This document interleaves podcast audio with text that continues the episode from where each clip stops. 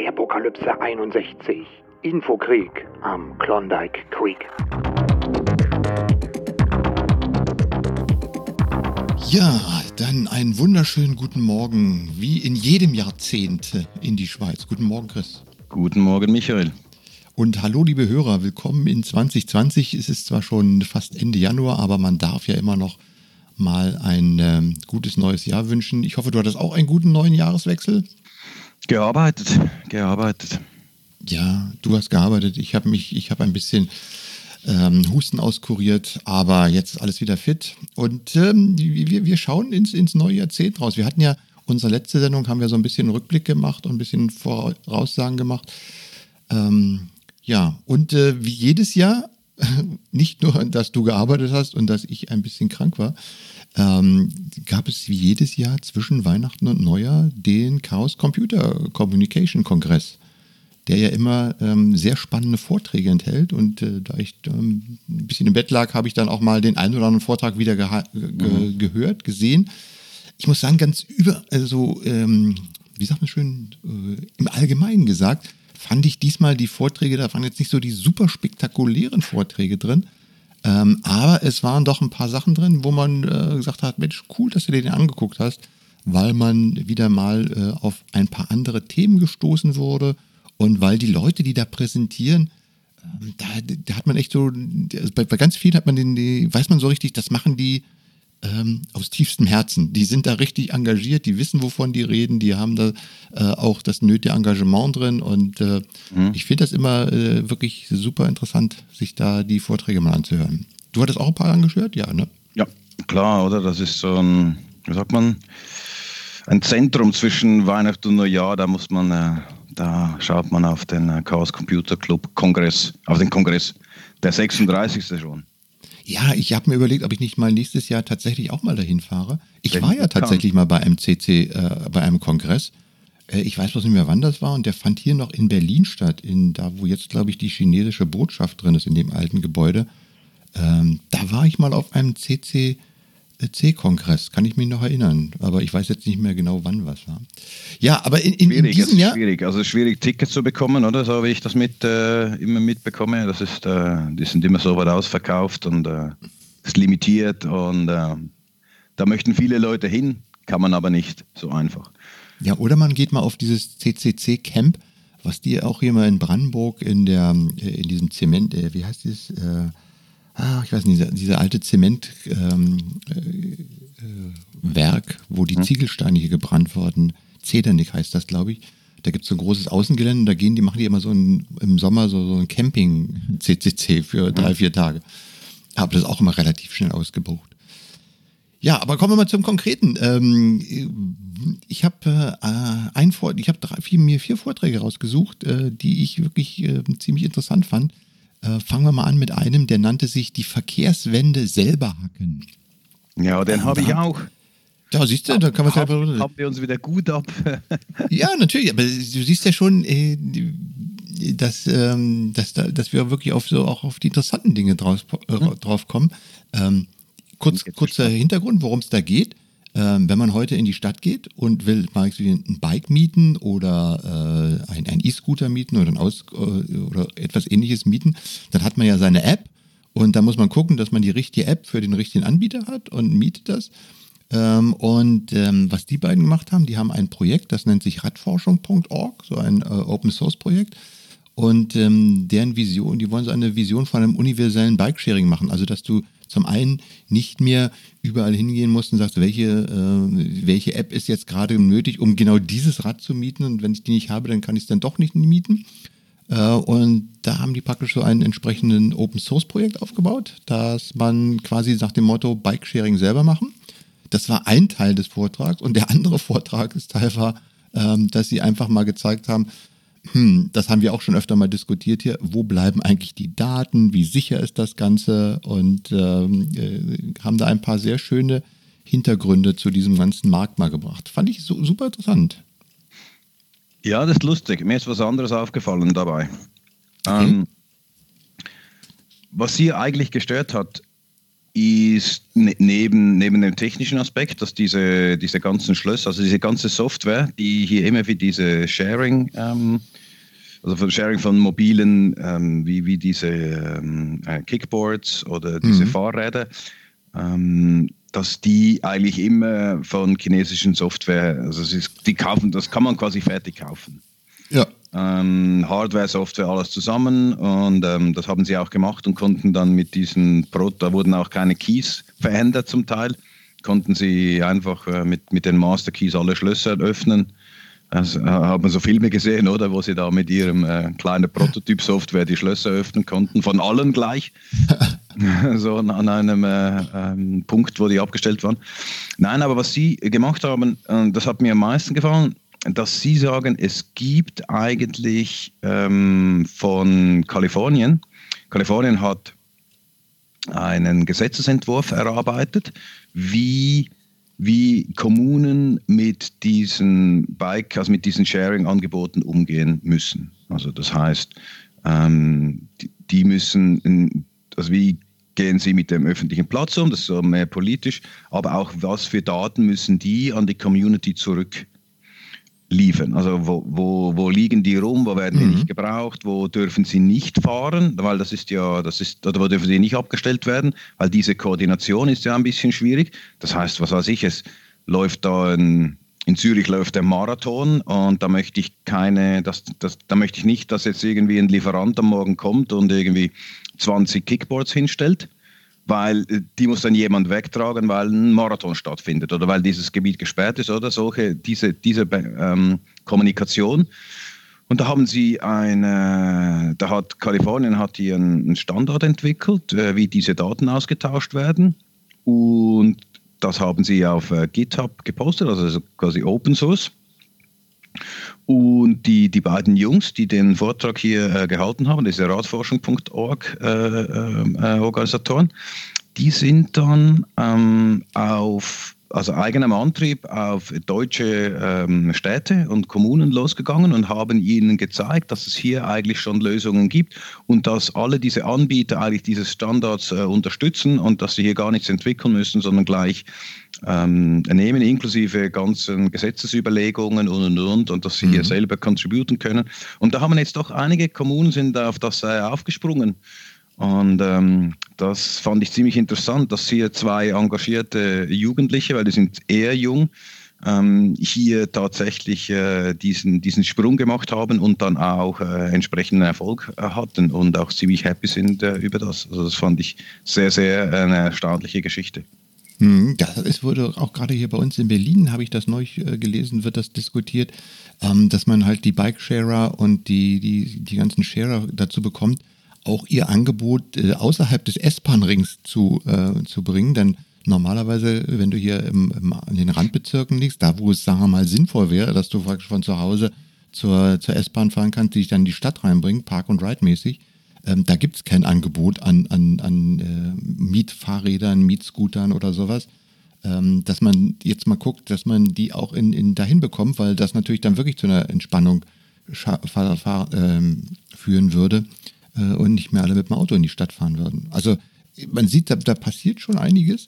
Ähm, aber wie gesagt, das haben wir ja auch immer schon hier gesagt. Ich bin ja auch immer so jemand, ich habe ja auch noch nie einen E-Scooter, äh, äh, wie heißen die, E-Bike benutzt, äh, E-Bike auch noch nicht benutzt, weil mir das echt mit diesen Apps irgendwie, ähm, ich fand es echt ein bisschen, ähm, ich finde es immer ein bisschen spooky, weil man dann auf dem Handy, weiß ich was, gehen deine Daten nach China, da guckst du auch drüber. Ähm, auf der anderen Seite mit so einer Plattform, es gibt bei uns in Berlin ja die, wie heißt die, Yelby-App. Mhm. Hatten wir, glaube ich, auch schon mal erzählt. Yelby ist eine App von, von, von den Verkehrsanbietern äh, äh, hier. Und wenn ich die App öffne, dann kann ich da entweder ein BVG-Ticket kaufen, ich habe Carsharing-Übersicht, äh, Kickscooter, Bikesharing, Scooter-Sharing, Zug, Bahn. Das heißt, alle Verkehrsmittel oder groß, viele Verkehrsmittel stehen mir hier in einer App zur Verfügung. Ich kann dann sagen, ich möchte jetzt von hier äh, weiß ich was, zur Friedrichstraße fahre und dann kriege ich eine Übersicht, mit was ich das machen könnte. Äh, und da sind mittlerweile schon verschiedene Anbieter integriert. Ähm, und wenn ich mich recht erinnere, ist diese Yelby-Software äh, entwickelt worden in Estland. Mhm. Und die kommt von da oben, weil die das, glaube ich, äh, dort bei sich sehr erfolgreich einsetzen und dort eben die verschiedenen Anbieter in eine Oberfläche reinkriegen, sodass du ähm, dann praktisch äh, das, was vor dir steht, einfach auch nutzen kannst. Genau, weil diese Daten, das erklären Sie ja auch äh, im, äh, in diesem Vortrag Verkehrswende selber hacken, dass ähm, die Daten sind eigentlich öffentlich äh, verfügbar. Ähm, weil diese APIs, äh, die APIs, die kann ich abgreifen und mhm. ähm, die, da gab es aber schon ähm, Prozesse, dass sich dass ich die äh, ÖV-Anbieter gegen diese, gegen diese Abgreifen gewährt haben. Aber da gibt es schon äh, Urteile. Ähm, mhm. Und das ist noch interessant, also weil die, ähm, die, die Argumentation war, dass hier äh, ein Copyright greift, also dass quasi die Anbieter ein, ein Kopierrecht auf diese Daten haben. Und äh, das ist aber nicht so, weil eben die, äh, die intellektuelle Höhe dieser Daten ist nicht gegeben. Weil, die, Schöpfung, die Schöpfungshöhe. Ne? Genau, die Schöpfungshöhe ja. ist nicht gegeben. Und ähm, weil weil es Faktenwissen ist. Ob jetzt ein Zug eine Minute Verspätung hat oder ob ein Zug irgendwie in Berlin Hauptbahnhof hält, ähm, das, ist, äh, das ist Faktenwissen. Hm. Das hat keine schöpferische Höhe. Ja, also wie gesagt, der Vortrag heißt Verkehrswende selber hacken, lohnt sich ihn anzugucken und die Webseite dazu radforschung.org, finde ich toll. Also so ein Projekt, ich habe tatsächlich jetzt am Jahresanfang, habe ich auch so ein bisschen ein Gefühl, dass tatsächlich irgendwas in diese Richtung in Bewegung kommt. Mhm. Äh, man, man, man, sieht so viele Aktionen und, und äh, im Kleineren, die da anfangen. Ähm, vielleicht äh, geht ja doch nicht alles so böse aus. Weil du gerade von äh, APIs und so weiter sprichst, da kann ich gleich mal den zweiten, das zweite Video äh, hier ins Spiel bringen. Ähm, und zwar war da der David Kriesel wieder da. Äh, Bahnmining. Ich glaube, das mhm. war ein Vortrag, der super viel Resonanz bekommen hat. Ähm, der David Kriesel hat ja vor ein paar Jahren schon mal dieses Spiegelhacking gemacht, wo er sich dann mal die ganzen Spiegelartikel gezogen hat und die mal analysiert hat. Und diesmal hat er sich äh, die Bahn vorgenommen und mal geguckt, wie er aus den Daten, die die Bahn äh, über ihre API zur Verfügung stellt, wie er da ähm, Aussagen zur Pünktlichkeit und Verspätungen an Fernbahnhöfen in Deutschland generieren kann. Und das war auch wieder sehr schön, weil er macht das immer sehr toll ähm, und zeigt auch, wie, wie, äh, was da für, für, Gesetze beispielsweise hinterstehen oder was für, ähm, es gibt ja diese sechs Minuten, solange ein Zug äh, innerhalb von sechs Minuten zu spät kommt, ist er immer noch pünktlich. Mhm. Und ähm, bei seinem Vortrag finde ich immer toll, dass er zum einen äh, quasi seine Erkenntnisse prä äh, präsentiert. Äh, wo sind denn zum Beispiel kritische ähm, äh, Bahnhöfe und welche Zugverbindung solltest du auslassen oder wo musst du mehr Platz, ein, äh, mehr Zeit einsparen, weil da relativ häufig was ausfällt. Da gibt's, kann man tolle Erkenntnisse gewinnen. Und auf der anderen Seite zeigt er auch immer, wie er an die Daten gekommen ist und wie er die ausgewertet hat. Denn der hat sich, glaube ich, Millionen von Daten über einen längeren Zeitraum von dieser Bahn-API runtergezogen, ohne, und das da, ohne ähm, dass die Bahn gesagt hat, Moment mal, das ist eigentlich nicht so diese Open-Source-Nutzung ähm, dieser, dieser API, sondern der hat das verteilt, hat nur bestimmte äh, Daten abgerufen und ist, glaube ich, auch äh, völlig unentdeckt geblieben unter dem Radar. Ähm, und äh, die, diese Kombination fand ich wieder mal total cool, ähm, wie, man, wie man da, was man heute mit Daten machen kann, ohne jetzt immer nur Böses machen zu wollen. Mhm. Mhm. Aber das ist ja ein Thema, was, was, was ihr ja nicht habt in der Schweiz und Bahn und Pünktlichkeit, das ist ja, das funktioniert ja. Boah, ich könnte mal so eine Auswertung gar nicht machen. Ja, doch, aber es ist eine andere Wahrnehmung, oder? Während ihr hier von einer halben Stunde spricht, ist quasi immer noch alles okay, oder? Oder wir überfahren mal ein paar Haltestellen. ähm, easy peasy. Ähm, sprechen wir hier auch von Unpünktlichkeit einfach auf einem anderen Level. Wir haben hier einen anderen Maßstab. Ja.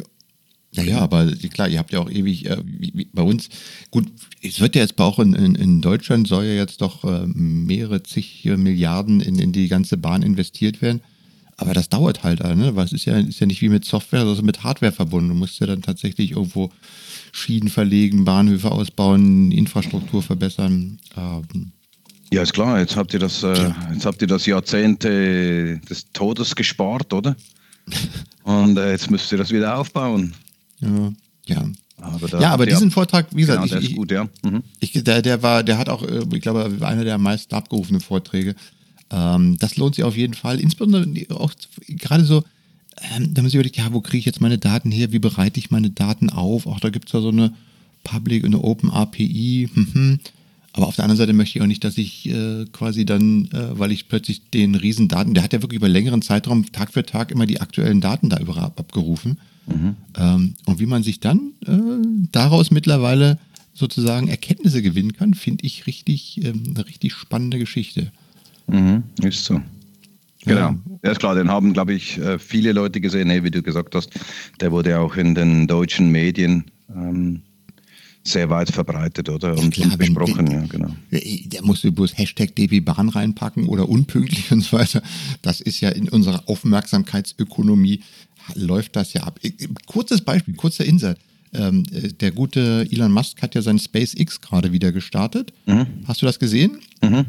Ähm, wo, wo er die praktisch getestet hat, ob das Rettungssystem, äh, in System genau. nach 30 Sekunden.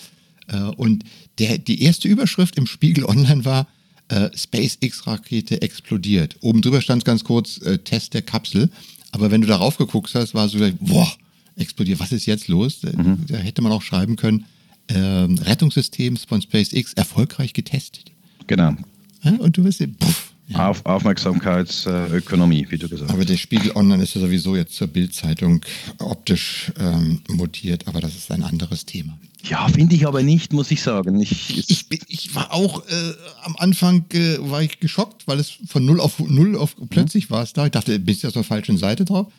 Aber mittlerweile finde ich das, ähm, man muss sich da wahrscheinlich nochmal zurechtfinden. Ich finde, es ist Übersicht. Finde, es ist, es ist ein bisschen altbacken, aber come on, das, äh, das alte, so altes Design ist dann vielleicht einfach doch übersichtlicher.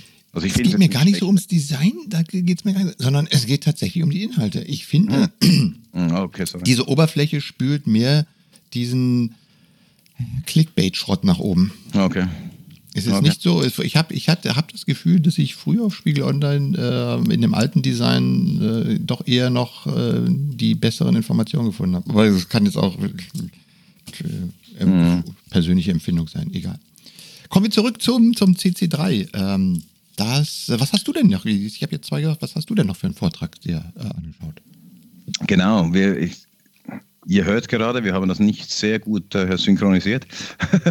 Jetzt ja, schauen, muss ja auch die Überraschung ob wir, bleiben. Ob wir noch eine Überschneidung haben. Äh, ich habe noch eine, was mir sehr gefallen hat, ist äh, ein Vortrag namens Let's Play Infokrieg. Oh, okay. Hast du. Habe ich nicht gesehen. Habe ich nicht gesehen, ne? Vielleicht habe ich ihn gesehen, aber vom Namen nach sagt mir es jetzt nichts. Okay. Ähm, und und die, der, der, springende Punkt dort ist, ähm, es gibt ja diese äh, Spielifizierung, oder? Auf, äh, auf Deutsch heißt das Gamification. ja. Genau. Und ähm, das heißt, wenn, wenn so typische Elemente von Spielmechaniken genutzt werden, um in spielfremden Kontexten irgendwie motivationssteigend zu sein. Diese Strategie wird ja vor allem wirtschaftlich genutzt, um, um Kundenbindungen und, und Mitarbeiterproduktivität zu erhöhen. Und sie, sie wird aber auch immer oder zunehmend wichtiger für die politische Kultur. Und ähm, insbesondere so für in, in Online-Communities werden eben diese Spielelemente und Memes und äh, spielnahe Unterhaltungsformate ähm, und auch um so soziale Beziehungen aufzubauen äh, oder in die Realität vom Game in die Realität ähm, so, so, zu gestalten und zu strukturieren.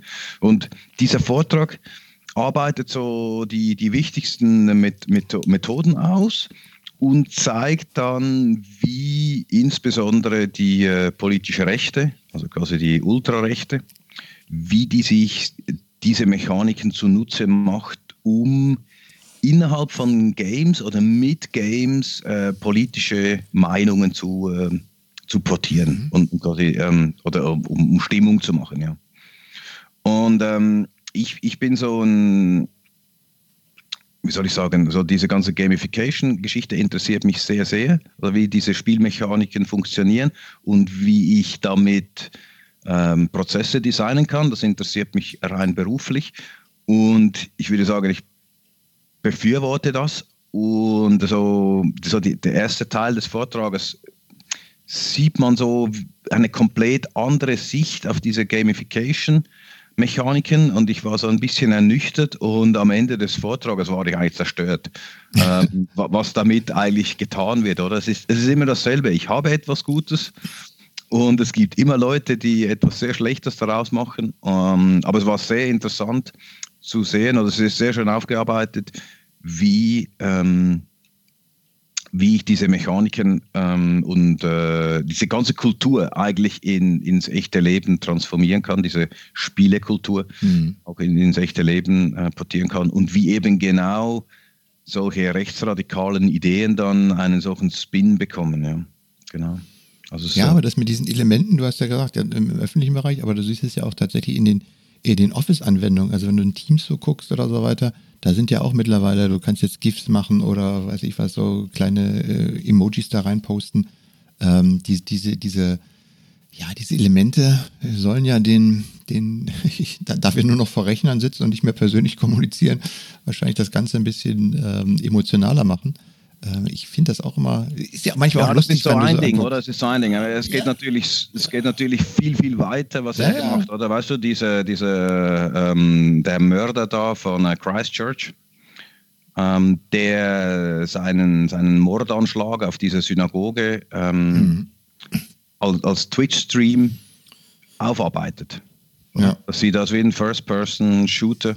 Mhm. Und er wird auch über diese Plattformen verteilt und ähm, wie diese, wie diese Mechanik, also quasi wie, wie kopiere ich solche Formate und wie nutze ich auch solche Plattformen, um möglichst äh, Reichweite zu haben, oder? Und ähm, wie nutze ich, wie nutze ich die Rating-Systeme, um, um meine Terroranschläge äh, möglichst, möglichst breit in, ins Internet zu streuen, oder? Das ist mhm. schon interessant zu sehen. Also erschreckend natürlich, aber äh, aus der Sicht der, der Untersuchung oder der, der, der, Betrachtungsweise ist es, äh, ist es, war es einer der, würde ich sagen, für mich der, der interessanteste Vortrag eigentlich jetzt in, in diesem, äh, diesem Kongress. Aber ich habe nicht alle gesehen, muss man auf Ja, das kann man ja auch gar Die sind ja, ich weiß nicht, wie viele sind drin, aber äh, das ist gut. Aber den werde ich mir auch nochmal angucken. Das finde ich äh, nämlich eben auch sehr, ein sehr spannendes Thema.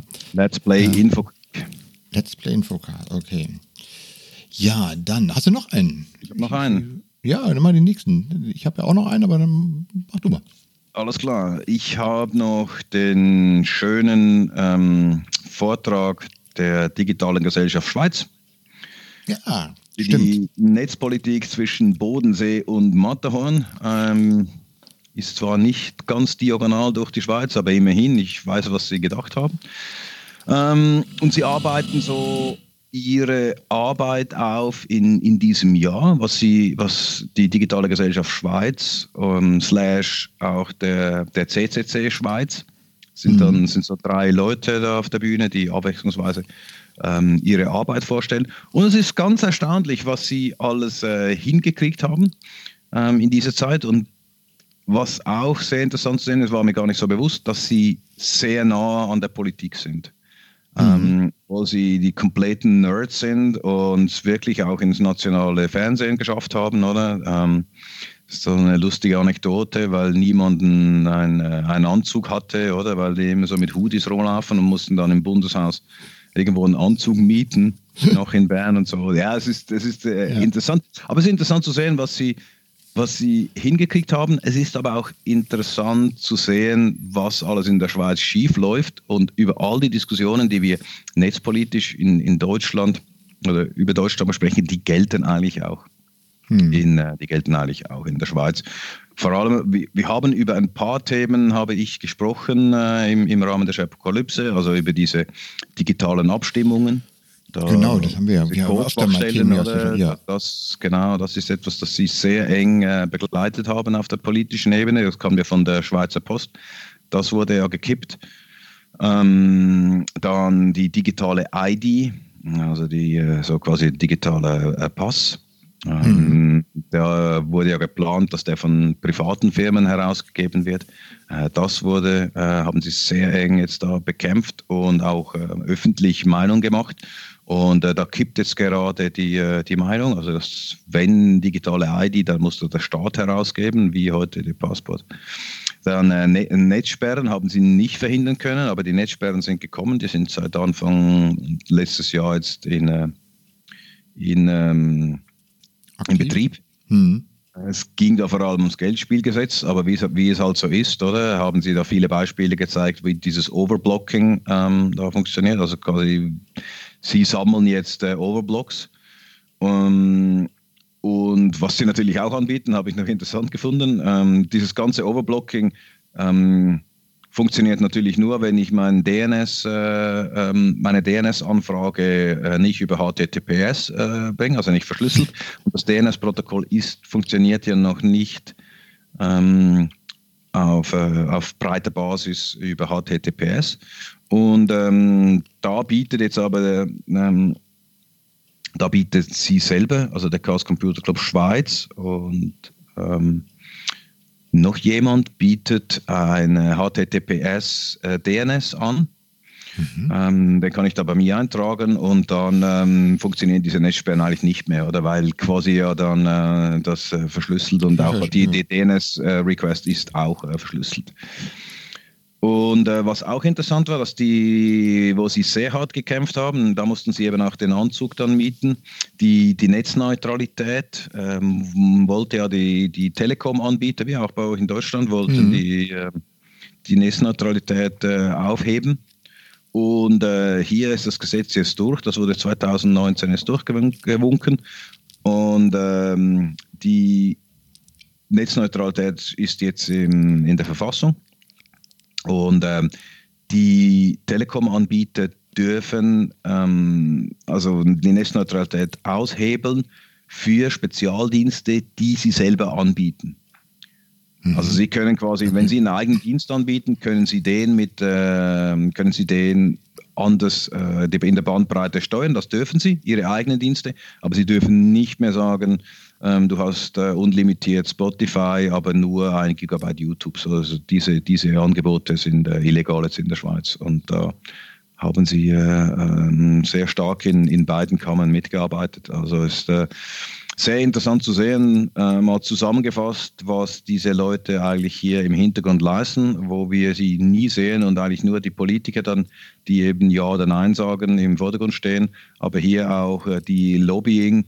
Aktivitäten mhm. ähm, auch mal irgendwie äh, von, von, von Seiten, wo wir eigentlich äh, als gut befinden, ähm, ja, de dessen Arbeit mal, mal aufgezeigt. Also war eigentlich, wie soll ich sagen, sehr ein politischer äh, Speech, äh, der fast eine Stunde geht, mit, mit vielen Fragen am Ende, aber jede Minute äh, genossen und gefeiert. Mhm. Meinst du denn äh, aus deiner Sicht, dass das, sagen wir mal so, die Aktion in der Schweiz wenn man das so alles betrachtet, effektiver oder besser oder, oder äh, tatsächlich ja effektiver sind als das, was bei uns äh, aus dem gleichen äh, Kreis in, in Deutschland gemacht wird? Das glaube ich nicht. Ich glaube, in Deutschland äh, ähm, und europaweit äh, hat es sehr starke ähm, netzpolitische Lobby, ähm, Lobbyisten, ja, wie EDRI, wie, wie der Chaos Computer Club selber, oder? Ähm, naja, gut, das Lobbyisten hat aber, aber ja, die wirklich, die auch genügend? wirklich auch äh, ähm, klagen. Weißt du, diese, wie heißt sie, die Konstanze Kurz? Das ist derselbe Juristin, oder? Und die klagt doch äh, eins nach dem anderen und ist viel auch vor dem äh, Verfassungsgericht in Deutschland, oder klagt sie? Hm. Und kann dort auch und hat ein sehr, sehr tiefes technisches Know-how. Auch ein, auch ein Linus Neumann oder so, das sind wirklich Stimmt. Personen, die man kennt, die im Fernsehen sind, die im Radio sind und ähm, sehr äh, pro Netzpolitik und, und, sehr technisch versierte Leute sind. Nein, das würde ich jetzt mhm. nicht sagen. Ich glaube, eher bei euch haben diese Leute eine Öffentlichkeit. Also sicher Linus Neumann oder, ja, oder auch ein Sascha Lobo, ein, weißt du, wenn wir schon mal im Spiegel sind, der, der, der kennt man, oder? Mit seinem äh, Mohawk. Ja, und, der ist sehr, sehr, ist ein Liberaler oder ein Linksliberaler vielleicht, aber, aber doch auf der progressiven Internetseite und sehr netzpolitisch versiert. Mhm. Ich glaube, es sind öffentlicher als bei uns. Aber schön zu sehen, dass bei euch auch was passiert. Das ist ja, mhm. ich meine, wir haben ja auch hier in unserem kleinen äh, Zuhörerschaft, äh, haben wir ja auch immer viele Hörer aus der Schweiz. Und insofern finde ich das auch mal interessant, aus, den, ähm, aus, aus eurer Region etwas zu hören. Aus der Schweiz. Aus der Schweiz. äh, weil du gerade gesagt hast, Linus Neumann, äh, der hat auch einen Vortrag gehalten, Hirnhacken, menschliche Faktoren der IT-Sicherheit. Ich will das jetzt nur kurz anklangen, da kann man nochmal ähm, einen schönen Überblick, worauf man eigentlich alles achten sollte, ähm, wenn man heute im, im Netz unterwegs ist. Ähm, schöner Überblicksvortrag. Äh, was mich aber noch mal ein bisschen tiefer interessiert hat, äh, und das war jetzt so meine dritte Empfehlung meines Vortrags, äh, das ist der Deep Learning Hype. Mhm. Ähm, weil man natürlich jetzt gerade über das Thema äh, künstliche Intelligenz und so weiter, das ist natürlich jetzt äh, eines der Top-Themen, gerade auch so im, im Microsoft-Umfeld mit dem Projekt Cortex und äh, mit dem ganzen Dingen, die jetzt mit Azure Cognitive Service in den Arbeitsplatz eingreifen, äh, wird das ja kräftig und tiefgehend diskutiert. Und da gab es, wie gesagt, einen Vortrag, ähm, der nennt sich der Deep Learning Hive und die beiden haben sich mal auseinandergesetzt mit drei Aspekten dieses Deep Learning. Ähm, ob das Ganze jetzt wirklich äh, die ultimative Lösung aller unserer Probleme sein wird. Ähm, was das eigentlich wissenschaftlich aus der Sicht von Nachhaltigkeit bedeutet. Ja, ist mhm. eigentlich das, was da wissenschaftlich geforscht wird. Ähm, sind die Ergebnisse kommen jetzt wirklich so gut? Ist das, was da rauskommt, ähm, wirklich sinnvoll, was da gemacht wird? Oder äh, forschen da jetzt alle dran, weil sie äh, und produzieren Ergebnisse, weil das jetzt totaler Hype ist und weil man das halt machen muss? Mhm. Ähm, auch so ein, so ein Thema, wenn sie jetzt alle auf dieses Thema stürzen, werden nicht andere Forschungsgebiete einfach auch vernachlässigt?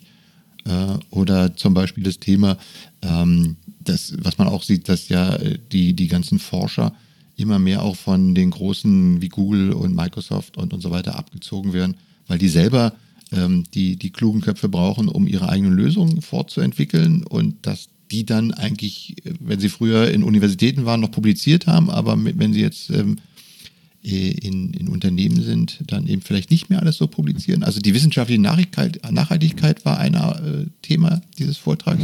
Das zweite, äh, was macht eigentlich künstliche Intelligenz mit unserer Gesellschaft? Das äh, finde ich auch mal interessant, wenn ich nochmal den einen oder anderen Vortrag halte äh, und die Leute frage, ja, habt ihr eigentlich in eurem täglichen Arbeitsleben mit künstlicher Intelligenz zu tun? Dann, boah, das weiß ich nicht so. Dann, ja, nutzt ihr Office 365 und dann sagst du ja, okay, hier, guck, mhm. ich was, Transkription, ähm, die Suchalgorithmen, äh, PowerPoint-Ideas, äh, Transkription, Live-Übersetzung und was es da alles mittlerweile drin ist, hat alles irgendwas mit dem Hintergrund Maschinenautomatisierung zu tun. Und, und die meisten haben gar keine Ahnung, was da passiert. Äh, und, äh, und was passiert eben mit dem Thema ähm, Künstliche Intelligenz, äh, was hat das für gesellschaftliche Auswirkungen? Haben wir ja auch schon oft diskutiert. Ich sage nur Stichwort China und Überwachung und so weiter, Gesichtserkennung, mhm. was da alles hinzukommt. Und last but not least, was auch äh, in den letzten Wochen mal intensiver diskutiert wird, äh, was für CO2-Footprint hat, äh, Footprint hat eigentlich, wenn du dir ein YouTube-Video reinziehst? Mit anderen Worten, äh, wir bauen immer größere Rechenzentren. Die heißen zwar immer klimaneutral und so weiter, aber was bedeutet das eigentlich an Ressourcenverbrauch, wenn äh, die künstlichen Intelligenzen jetzt anfangen, die Rechnersysteme auszulasten? Mhm. Äh, kommen wir dann zu etwas, was ich auch äh, in dem Zusammenhang, es passt zwar nicht ganz an, aber äh, Norwegen gilt ja so als ein Land der Elektromobilität schlechthin und äh, alle fahren da nur noch Tesla und Elektroautos und die haben nur noch Wasserkraft und keine Ahnung. Äh, haben jetzt aber gerade eine Nordsee, eines der größten Ölfelder erschlossen und exportieren jetzt das Öl einfach in die anderen Länder und kassieren damit Mörderknete. Äh, aber zu Hause sind sie alle ähm, ökologisch richtig. Das ist mhm. so. Ja, das ist so die verrückte. Aber wie gesagt, und dieser Vortrag, ich fand ihn sehr, äh, sehr interessant. Hast du ihn auch gesehen? Habe ich gesehen, ja, klar. Äh, wenn Linus Neumann einen Vortrag macht, dann. Äh nee, der war nicht, der, der war nicht von Linus. Der, ich meinte diesen, ähm, den, den Deep Learning halt. Oh nein, den habe ich nicht gesehen. Der von Linus ja. äh, Neumann, Hirnehacken, den habe ich gesehen. Ja, genau. Den, aber äh, das, das fand ich, aber wir, Du bist, hast zwei Vorträge also jetzt besprochen, ja, genau. Den genau, nee, ich hatte im anderen hatte ich nur. Habe ich nicht gesehen. Genau, die andere hatte ich nur, weil du gerade Linus Neumann erwähnt hast, hatte ich ihn nur noch mal kurz als, äh, ich wollte da gar nicht tief, tiefer drauf eingehen, aber wie gesagt, das ist, äh, ich glaube, das wird äh, uns auch äh, in, in, diesem Jahr, weil die künstliche Intelligenz, das wird, dieses Thema zieht sich jetzt in den nächsten Monaten, Jahren äh, wahrscheinlich in allen Bereichen durch. Mhm. das, das sieht man ja einfach schon. Und ähm, da ist gut, wenn man sich am Anfang schon mal um diese Themen kümmert. Absolut. Aber das wird auch gemacht, oder? Das wird auch ja, ja, ja, ja. Es, das, was du immer ein bisschen bemängelst, dass die Politik so ein bisschen langsam ist, äh, sieht man jetzt an vielen Dingen, äh, ist, wird man da jetzt schneller. Ja. Die Gefahr, ja. Ist, äh, die Gefahr ist da und das sehen auch Politiker, oder? Weil vielleicht eine nächste Generation da ist, oder? Euer Schäuble jetzt vielleicht nicht, oder? Da mit seiner Klarnamenpflicht. Der, der begreift das nicht mehr, oder? Das, dass, äh, dass das ein Unding ist. Dass da, ähm, soll ich sagen, dass für den heutigen Jugendlichen geht es nicht mehr ohne Internet. Das Leben findet im und mit dem Internet statt und das gilt für seine Generation komplett nicht mehr. Das stimmt, ja. Für, für sein Leben muss nichts im Internet stattfinden, während für meine Tochter ähm, oder meinen Sohn äh, ist, also auch nur schon für uns, kann man sich nicht mehr wegdenken. Wenn, wenn das Internet nicht mehr da wäre, wäre unser Leben zerstört, oder?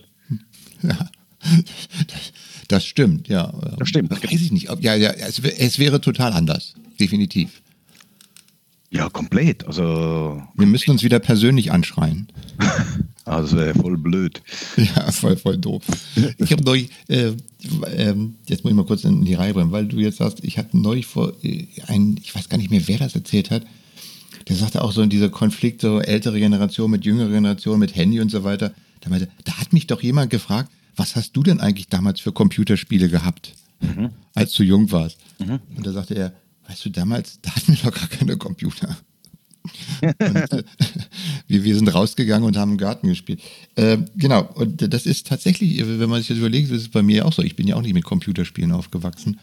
Ähm, und das ist tatsächlich, haben tatsächlich unsere Computer dann äh, praktisch selber zusammengezimmert. Ähm, eine, aber da, darauf, wie, wie, du sagst, darauf muss man sich aber tatsächlich einstellen. Das ist halt eine andere Generation, die sind anders aufgewachsen, äh, die werden auch anders weiterleben. Und ähm, nichts ist schlimmer, als äh, zu sagen, oh, wir müssen wieder alles so machen, wie es früher war.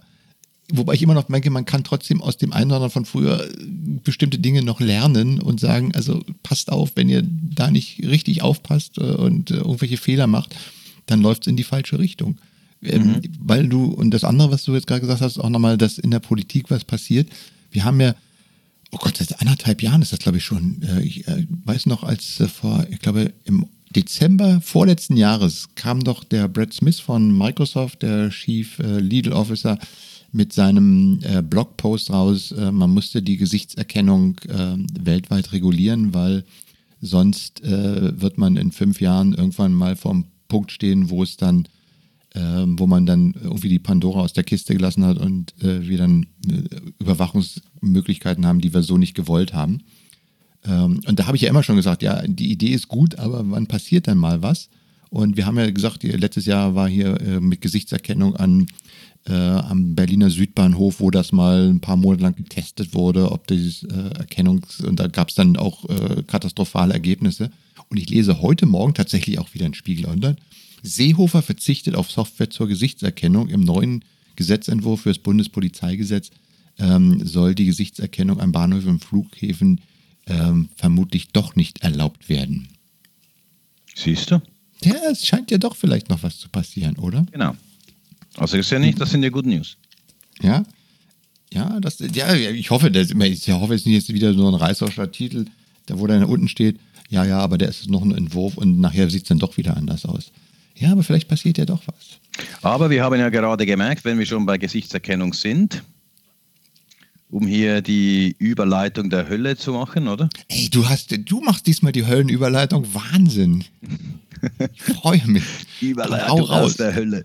Ja. Genau, oder? Clearview. Clearview, genau. Erzähl. Clearview ist ja die, das, äh, die äh, Firma, die gerade in äh, aller Munde oder alle Webseiten oder allen gedruckten Seiten stehen.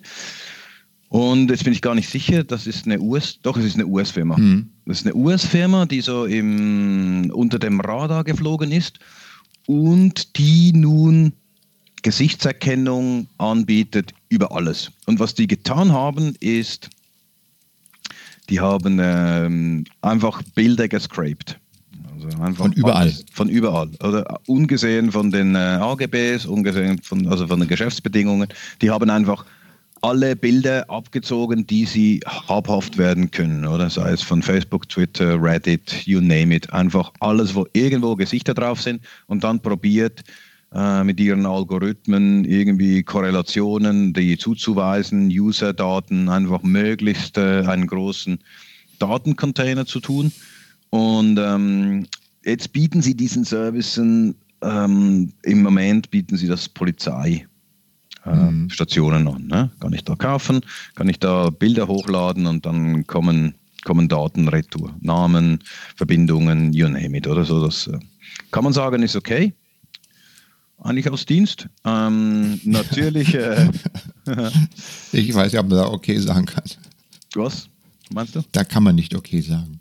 Nein. Das ist ja genau das, was das eigentlich, das ist ja genau dieses, dass das praktisch ähm, die Daten, äh, A, dass sie so einfach so gescrapt werden, also dass noch nicht mal eine Autorisierung dahinter ist und dass das, was dann daraus gemacht wird. Ich meine, solange, ja, gut, jetzt sagst du für öffentliche Einrichtungen, aber äh, ich meine, da ist doch der Weg offen für, keine Ahnung, äh, weiß ich was, das, den, den Supermarkt, der automatisch funktioniert, wo die Leute reinkommen und wo du dann eigentlich ähm, sofort ähm, erkannt wirst und ähm, dir dann definierte persönliche äh, Werbematerialien zugeschickt werden, weil im Grunde dein gesamtes Profil schon bekannt ist. Ja, man kann sich ganz, ja, Werbung kann man sich so mal überlegen, aber es gibt natürlich andere Geschäftsmodelle. Nein, aber die Geschichte äh, hochgebracht hat die New York Times. Und die, um, um das zu testen, hat der Journalist oder die Journalistengruppe, die hier ähm, ähm, daran gearbeitet hat, hat äh, mit befreundeten Polizisten mal eine Anfrage gestartet und haben Bilder von sich hoch ähm, eingesendet, um zu schauen, was dann für Daten retto kommen. Mhm. Und äh, der Polizist hat das gemacht und die haben ihn dann angerufen und gesagt, Kamerad, du suchst da immer Journalisten, oder? Sprichst du mit Journalisten? Genau, du siehst das Problem, die kennen das selber, oder? Weil die wissen ja. natürlich auch, was geht. Also das heißt, wenn du du hast dann plötzlich auch Daten über irgendwie Bedrohungslage. Ähm, wenn du so einen Service dann weltweit anbietest, oder dann bist du plötzlich in einer Position, ähm, dass deine Daten genauso wertvoll sind, weil du dann wirklich Wissen und Know-how hast über ähm, was auf der, in der Polizei, äh, sprich Regierungsbehörden dieser Welt vonstatten geht. An, einfach anhand der Metadaten, oder? Mhm. Genau. Und ähm, das ist natürlich schon, ähm, das ist schon spannend. He? Ja, aber das ist ja das, was gesagt wurde. Äh, aber ich komme jetzt nochmal auf diesen, diesen Ansatz, der, der Brad Smith mal gemacht hat. Der hat ja auch gesagt, also äh, mit Gesichtserkennung ist faszinierend, was man machen kann äh, wie gut das mittlerweile funktioniert.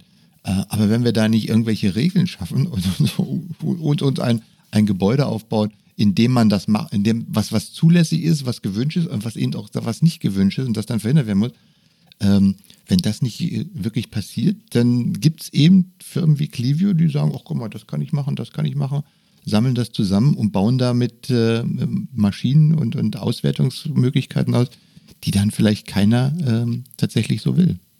Genau, also ich meine, du hast jetzt so ein bisschen über Werbung gesprochen, oder? Aber ich sehe hier wirklich auch was ja. anderes. Ich sehe hier, weißt du so, wenn ich so einen Service aufbaue und wenn ich das kann, kann ich hier als Startup, klar. Ähm, da kann ich so Dienstleistungen anbieten. Ich stelle mir das so vor, oder? Ich habe die, die logischen Geschäftsmodelle aus, aus, Clearview sind, neben dem ich das Polizei und äh, anderen Regierungsstellen anbiete, mache ich so einen Service, der heißt äh, Free, weißt du so, Freemium suche nach dir selbst, lade ein Bild mhm. hoch, Name, so, Personalausweis und schau, ob, was weiß ich, ob dein Name zu irgendwas passt, oder? Dann kannst du Freunde überprüfen, das wäre dann so, kostet 20 äh, Euro im Monat. Kannst du, ob deine Freunde, die du hier im Bild hast, ob die auch wirklich die sind, die sie ausge ausgeben. Ähm, könnte auch für, für äh, Gauner, also quasi kostet ein bisschen mehr im Monat, aber da kann ich schauen, was, wer hat mich gesucht. Hat die Polizei mich gesucht, wäre so ein, für so ein kleines, was weiß ich, 100 mhm. Euro im Monat. Ähm, für Kriminelle könnte ich dann so ähm, Push-Nachricht äh, haben, wenn es eine erfolgreiche Identifikation gibt, oder? Weißt du? Also quasi ja, genau. Polizei, hat, fliehen, Polizei ja. hat ein Match, oder? Push-Nachricht, ja. oder? Sie wurden soeben erkannt. Ja. Du lachst, aber ist alles möglich, oder? Nein, ich, ich lache, ich lache ja nicht. Ich, ich, ich lache schon, aber es ist, es ist dieses verzweifelte Lachen. Dann, was, was ich anbieten würde, wäre das, äh, das Abonnement Killer. Das was heißt, macht das? ja, ich kann dann eigene Daten hinterlegen. Ähm, und ich darf fünf Änderungen im Monat kann ich durchführen. Also ich kann sagen, ich wohne jetzt nicht mehr da in Zürich, ich wohne jetzt in Basel an dieser Straße. Das wäre dann das für, für Killer dass ich hier meine Daten ändern kann, äh, frei und dann gibt es so den Ultimate, äh, das äh, Mafia, den Mafia-Account. Ähm, da kann ich auch ähm, fremde Daten verändern. Oder? Mhm. Weißt du? Einfach so. Aber der Preis wäre dann auf Anfrage. Das wäre das Geschäftsmodell, das ich vorschlagen würde, auf Basis von äh, Clearview. Und somit habe ich auch diese, dieses Scanning, äh, weißt du, von, von diesen Daten oder diese Datensätze sind, sind schon vom Beginn weg ad absurdum geführt. Weil was ich mir, was da jetzt ausgedacht wurde, das ist, wir wissen es. Wenn ich es mir ausdenken kann, geht es nicht lang und es ist verfügbar, oder? Ja, und dann kombinierst du das gleich noch mit äh, der modernen Auslieferungsdrohntechnologie, dass äh, wenn du dann äh, einen Alert kriegst, dann lässt du gleich mal die Drohne hinterher fliegen und einen Besucher abbestatten. Genau. Also äh, alles klar. Also auf gut Deutsch, äh, letztendlich wurden bisher meine bisherigen Vorbehalte gegen soziale Netzwerke im negativen Sinne bestätigt und einmal mehr unterboten das Jahr hatte so gut angefangen für mich. Ich war jetzt schon so in einer positiven Stimmung und jetzt hast du mich wieder so was von gegroundet. Das gibt Entschuldigung. Ja Entschuldigung, Entschuldigung. Nein, aber es ist ähm, eben, ja, es ist, ähm, das ist es. Punkt. Das ist es, genau. Ja. Etwas anderes, das äh, aufgefallen ist, äh, wir hatten das äh, letzte, in der letzten Sharepokalypse so ein bisschen äh, besprochen oder kurz besprochen, dass äh, durch äh, amerikanische Sanktionen die Adobe Cloud äh, wie auch GitHub nicht verfügbar waren in äh, einzelnen Ländern, die die Amerikaner hassen oder falsch gesagt die amerikanische Regierung oder unter Druck setzen will. Und ähm, das hat dazu, ähm, dazu geführt, dass äh, wir uns, wir als Firma, als Firma, äh, wo ich arbeite, dass wir uns äh, im, im Rahmen von, von diesen Aktionen überlegt haben, wo sind eigentlich unsere geschäftskritischen Daten? Und die liegen vor allem bei Office 365 und sie liegen vor allem auf äh, Bitbucket. Das ist so ein GitHub mhm. Atlassian ähm, ein Service und äh, dort sind dort liegen eigentlich, wie soll ich sagen, dort liegt der Schatz der Firma, ja. Und äh, mhm. äh, wenn wir, wir arbeiten ja auch verteilt, also verschiedene Leute äh, pushen und pullen hier aber die pushen und pullen eben nach, der, nach den USA. Und wenn hier ein Bann gegen die Schweiz ähm, ähm, äh, angesagt wäre, was ja möglich ist, weil die Schweiz äh, mit ihren Banken ist ja auf allerlei grauen Listen, oder? Ähm, weil wir hier ja Meister im Betrügen sind, wenn es ums Geld geht. Ähm, da haben wir jetzt uns überlegt, wir müssen das selber hosten. Also das muss in die Schweiz entweder selber gehostet oder ein, ein, ein, ein Git Host mhm. in, in der Schweiz und da sind wir jetzt am äh, Evaluieren. Und ähm, was lustig ist, mit diesen Preisen von, von Backup und auch Hardware und äh, auch Strom, ähm, so so, so, so äh, unterschiedlich ist, äh, ist das schon gar nicht mehr. Also es war so ein bisschen erstaunlich, dass wir, dass, dass wir auch in Betracht ziehen, das selber zu hosten mittlerweile, okay. oder? Weil äh, preislich macht das gar nicht mehr so einen Unterschied. Ist äh, relativ spannend. Aber wie auch immer, aber das hat so den Input bei uns gegeben, dass wir die Daten zu uns nehmen. Also zumindest äh, in der Schweiz und hier nicht mehr mit amerikanischen Services arbeiten möchten äh, bei Office 365 ähm, haben wir das auch diskutiert und wir haben gesehen, dass das äh, schon massiv ist, der, der, der Login, den wir haben. Ähm, weil, weil alle diese Services so schön ineinander verbunden sind. Äh, bedeutet aber auch, dass wir hier fast nicht mehr rauskommen. Und ähm, wir sind gerade in einer Phase des Wachstums. Und ähm, hier gibt es jetzt einen, wie sagt man, wir sagen Verwaltungsrat, ich glaube auch einen Vorstand, Mhm. Weil wir dann, das wird jetzt in den Vorstand genommen, um hier ähm, auch einen Wechsel zu vollziehen. Ähm, das ist aber eine größere Aktion, aber dass wir aus diesem Lock-in wieder rauskommen und äh, diese Service besser nicht selber hosten, aber besser verteilen. Hm, das ist, ich glaube, das ist ja so ein Thema, was auch immer äh, die meisten gar nicht sehen, dass äh, wenn du wirklich mal so auf Office 365 umgestellt hast, äh, da, da kommt man auch kommt man, zum einen, äh, ein Thema ist immer, ja, wie kann ich das Ganze backuppen? Äh, das ist immer schon so, wo nach dem klassischen, ich hatte früher ja einen Server, da mache ich eine Kopie von, dann habe ich den wieder. Das ist ja auch nicht mehr so, weil du kommst ja sowieso nicht mehr an alle Daten ran, alles, was da drin ist. Das ist auch schon eher, du bist halt in der Cloud und musst hoffen, dass das dann aufgrund der Systeme, äh, die eingerichtet sind, im Prinzip immer funktioniert, weil die da schon für sorgen, dass das alles immer richtig gesichert und so weiter wird.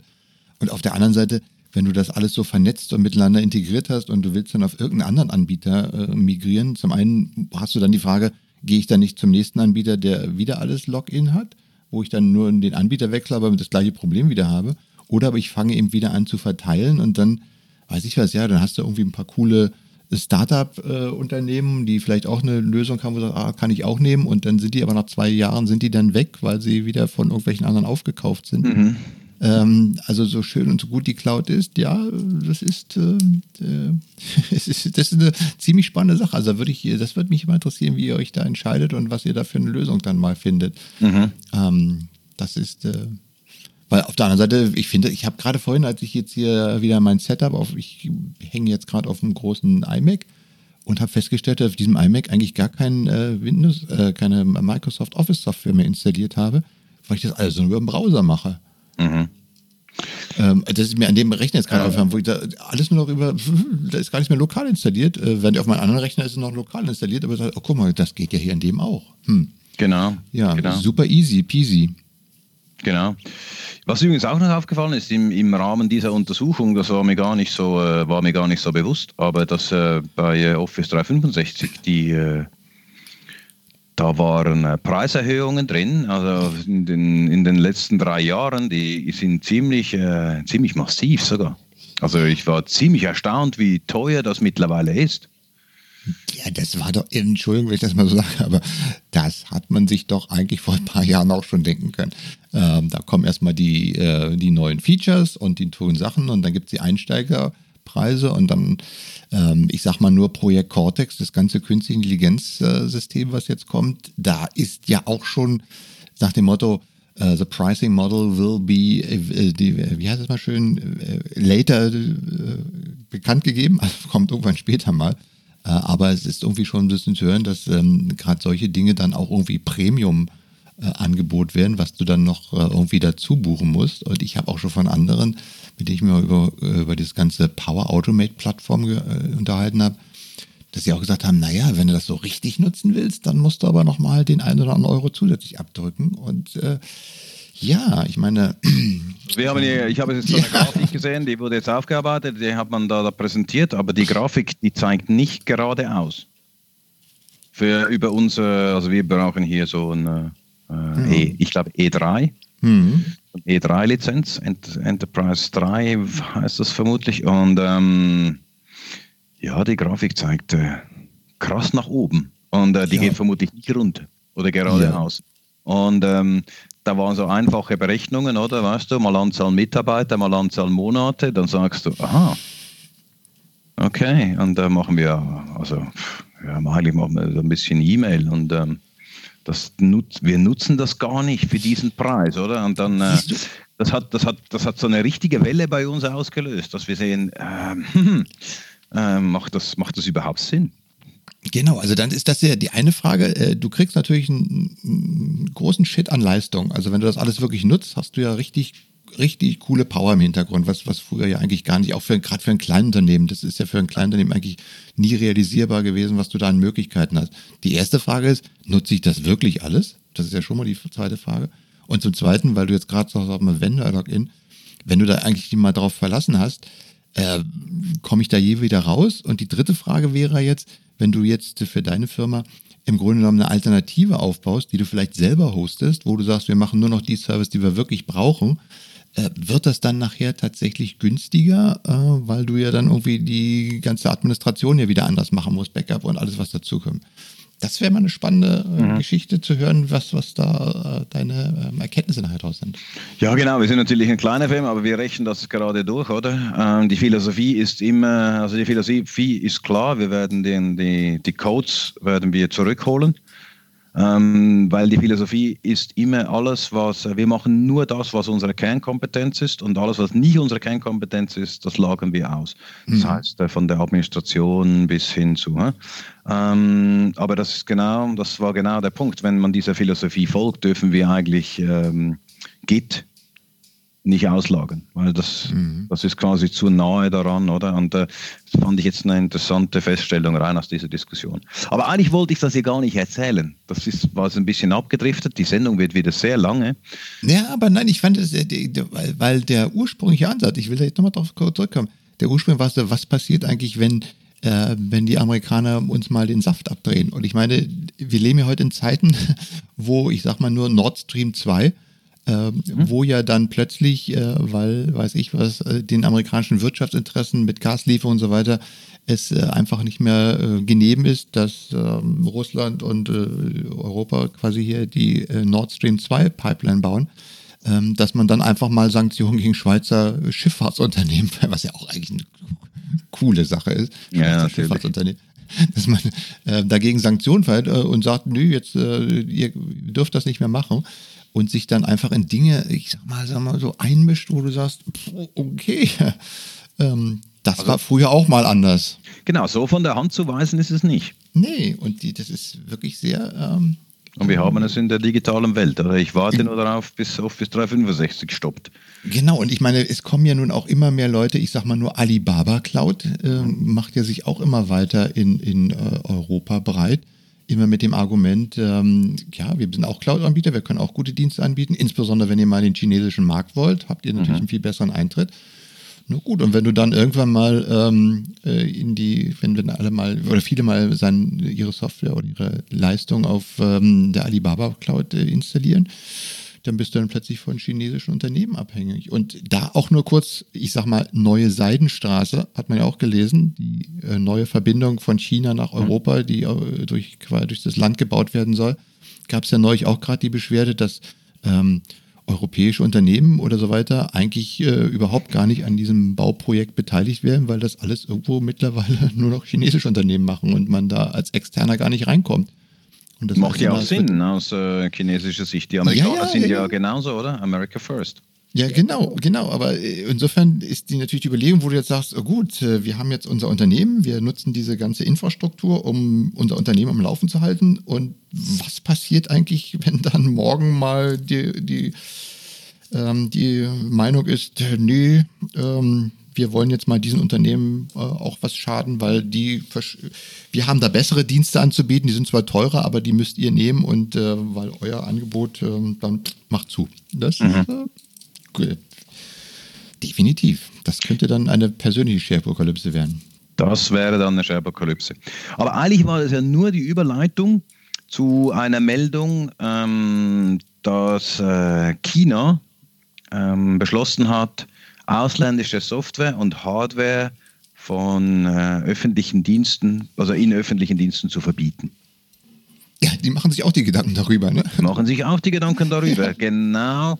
Das klingt ein bisschen absurd, aber wenn man jetzt diese Nachrichten auf dem letzten Monat, ähm, bei letzten Monat von äh, Adobe und äh, GitHub hört, dann äh, macht das durchaus Sinn. Mhm. Ähm, dass man sagt, ist klar, wir wollen vom, wir wollen nicht mehr primär von äh, USA abhängig sein, wenn es darum geht, unseren Staat aufrechtzuerhalten, weil offensichtlich äh, haben sie den Power auch bei Windows 10, oder? Weil das ist, kommt ja alles aus der Cloud. Ähm, also das geht nicht, oder? Also wir haben eine zu hohe äh, Abhängigkeit. Und ähm, eigentlich ist es ein bisschen traurig, oder? Dass wir, dass wir das nicht schaffen, jetzt hier friedlich miteinander zu koexistieren, sondern eben ähm, mhm. auseinander dividieren. Aber der, wir wissen auch, warum das so ist. Die, die, die finden das gut in den in, in USA. Und äh, der orange Trottel war ja gerade hier da in der Schweiz, äh, in Davos. Äh, es ist ja gerade das WEF. Ja. Und äh, also alles, alles in Ordnung. Aber nein, das, ist, äh, das sollte durch sein bei, bis 2022.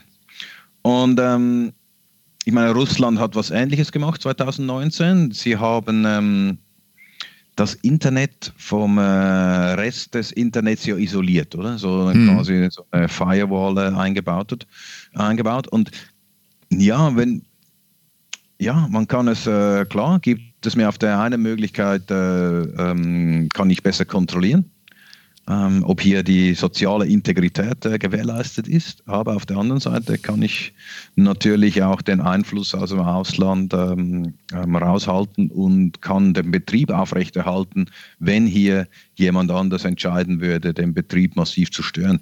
Und aus dieser Optik verstehe ich das so ein bisschen. Verstehe ich das so ein bisschen, weil wir haben schon eine wir haben hier immer so einen politischen Bias oder wir werden hier ein bisschen gebiased, weil Du erinnerst dich an diese ähm, Geschichte, dass die Amerikaner auch in Deutschland und, ähm, und der UK gesagt haben, dass sie diese Huawei ähm, mhm. Geräte, die haben alle Backdoors und die stehlen diese Daten und so. Ähm, MI6 wie auch äh, der, der, Bundesnachrichtendienst hat ja da nichts gefunden. Aber äh, im Gegenteil, oder? Wir wissen ja, dass in diese Cisco in diesen äh, Cisco-Geräten das eingebaut ist, äh, seit Snowden.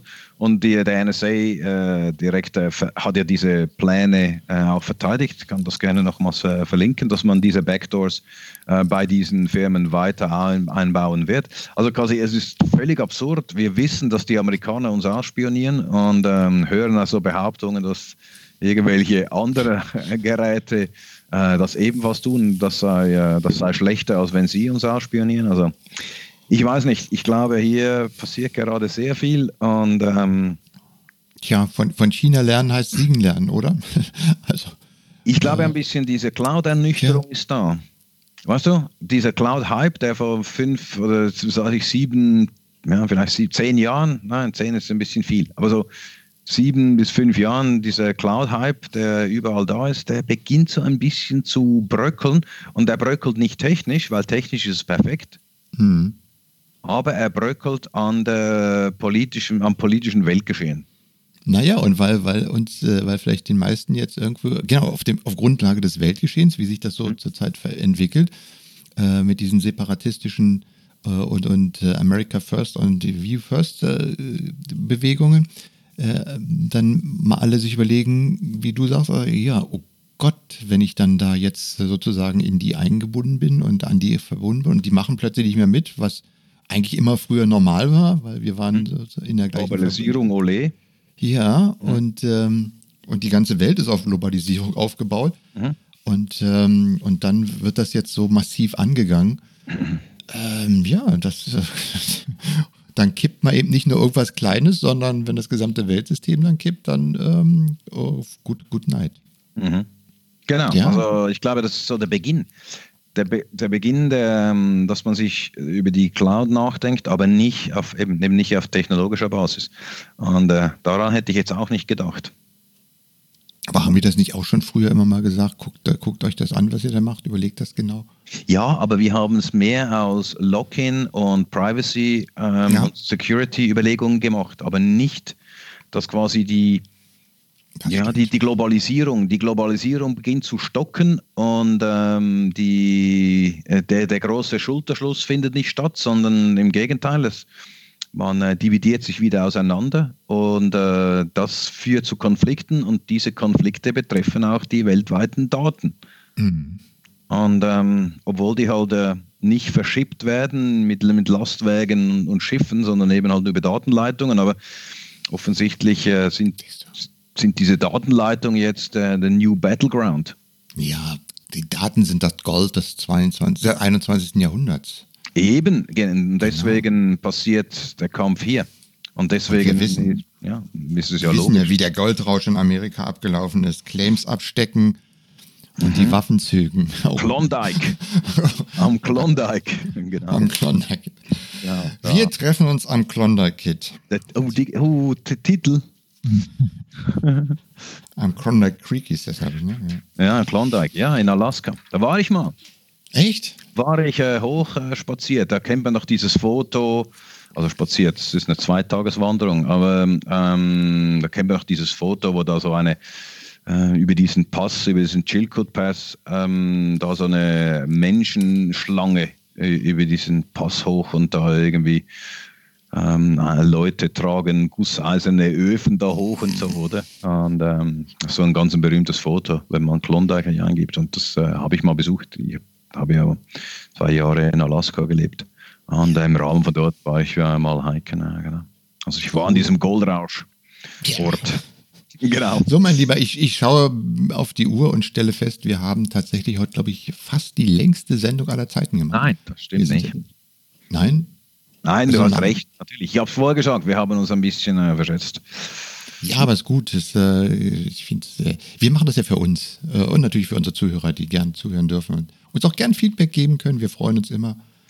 Ähm, genau, gut. Das war in dem Sinne. Rauswerfer, aber in diesem ja. Sinne.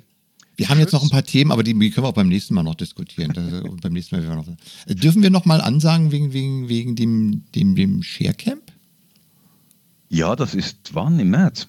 Ja, am 7. und 8. März in Köln, das Sharecamp, mhm. wo wir beide ähm, ja eine, ja, wir wollen ja auf die Bühne gehen.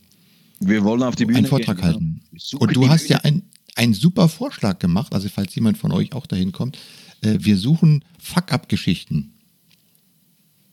Digitale Fuck-up-Geschichten, genau. Genau. Und würden gerne mal hören, wo was schiefgelaufen ist und das mit euch dann mal besprechen und diskutieren und einfach davon lernen. Also konkret, man kann es ein bisschen konkreter ein. Äh, digitale Fuck-up-Geschichten gibt es viel, aber zur Digitalisierung. Mhm.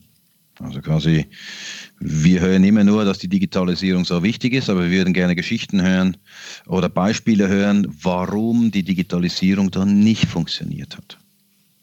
Genau. Oder was für Probleme damit aufgetragen werden. Genau. Wir, haben euch, wir haben euch heute in diesem Podcast ja doch diverse Anregungen gegeben, was alles schiefgehen kann und was noch laufen kann. Genau. Gut. Also wie gesagt, ihr, ihr habt, ihr wisst ja, könnt uns über ähm, info.sharepokalypse, könnt uns jederzeit eine E-Mail schicken oder auf dem Blog kommentieren. Äh, freuen wir uns drüber. Und äh, ja. Oder ähm, Twitter, genau. Ich bin ähm, at Colab. Genau.